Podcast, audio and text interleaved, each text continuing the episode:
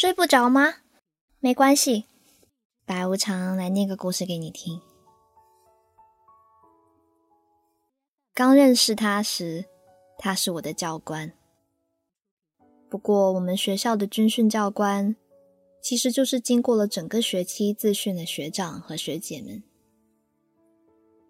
他走路的样子带风，说话的时候有一股我不熟悉的南方口音。训人的样子很凶。军训结束的那天，我小跑上前拉住他，问他愿不愿意让我拍两张拍立得照片。然后他就在那里站了一个很正的军姿，脸上挂着笑。相片从我的小相机里打印了出来，他笑着对我说：“蛮好玩的嘛。”我盯着他脸上小小的酒窝。发了呆，不知道是不是命运安排的巧合。我们不仅是同一个专业，而且还一同在学生会。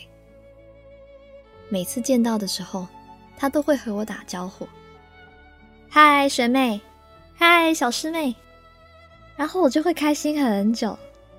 就这样，我们渐渐熟了起来。后来呢，我和他在一起。我知道了，他们家在云南普洱，就是盛产普洱茶的那个普洱市。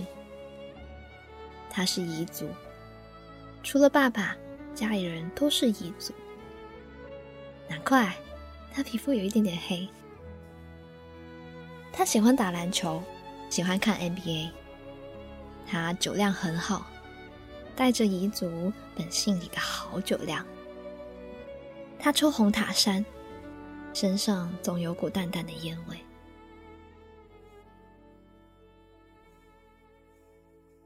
还记得第一次长时间分别的暑假，他送我去机场，地铁穿过隧道呼啸而过，我把头埋在他的脖子里，一声不吭。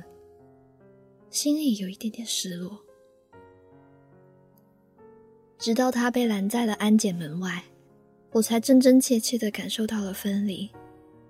那种感受就是，我还没有离开你，就已经开始想念你了。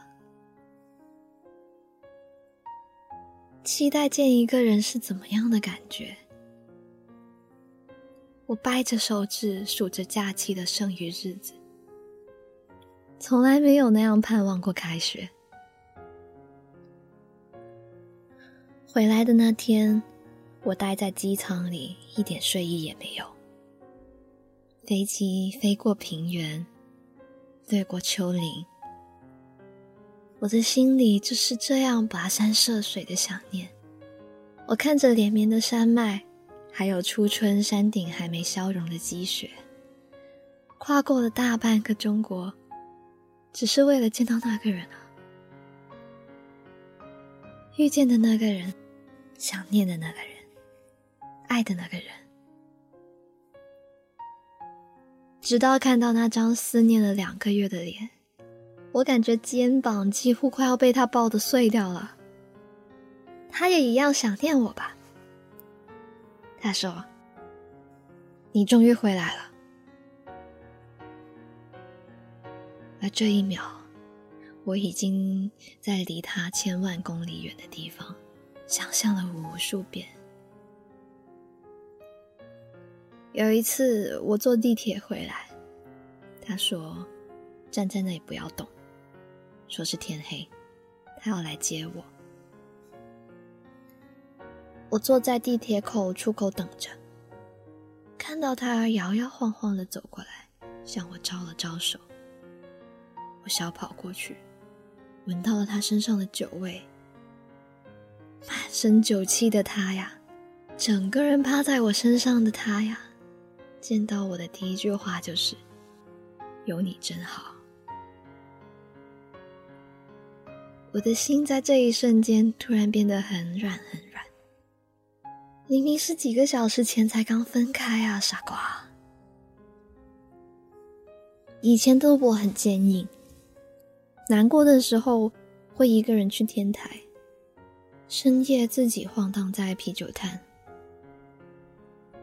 我也曾气势汹汹的跟他说过：“见过我哭的人，坟头草都一米高了，好吗？”可也是这样的我，在遇见他之后，真切的感受到了自己被爱着。我不想再藏着自己脆弱不堪的一面，也失去了轻易把委屈和眼泪憋回去的超能力。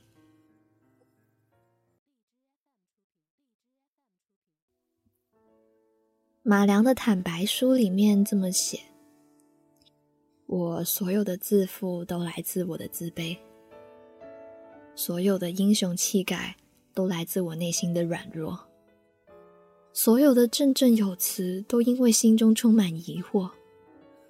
我假装无情，其实是痛恨自己的深情。我以为人生的意义在于四处漂泊，其实只是掩饰至今没有找到愿意驻足的地方。可我终于也遇到了那个人，心脏似乎因此有了栖身之所。我，我愿意和他一起漂泊。而那个人啊，请你接受我的胡闹、虚荣和无聊，我的无助和孤独，我的望尘莫及和永不言弃。还有我所有的冲动、无赖和深爱，愿你都知道，愿你爱着我，如现在一般。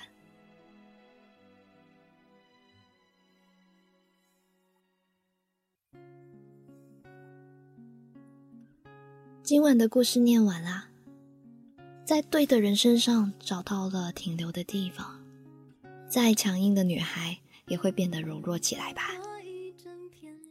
遇上一个能彼此相爱的人不容易，但正因为这样，所以才会更加珍惜。你呢？遇到了那个人没有？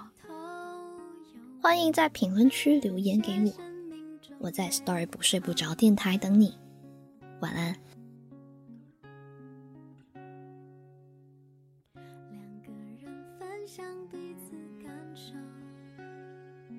我的微信公众号开通了，叫白无常白总，快点来玩。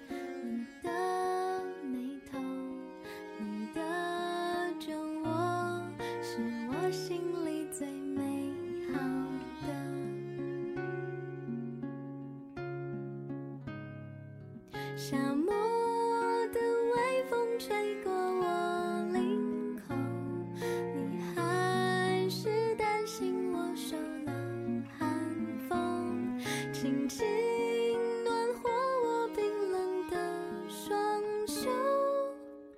你忘了，你也怕了，却只想到我。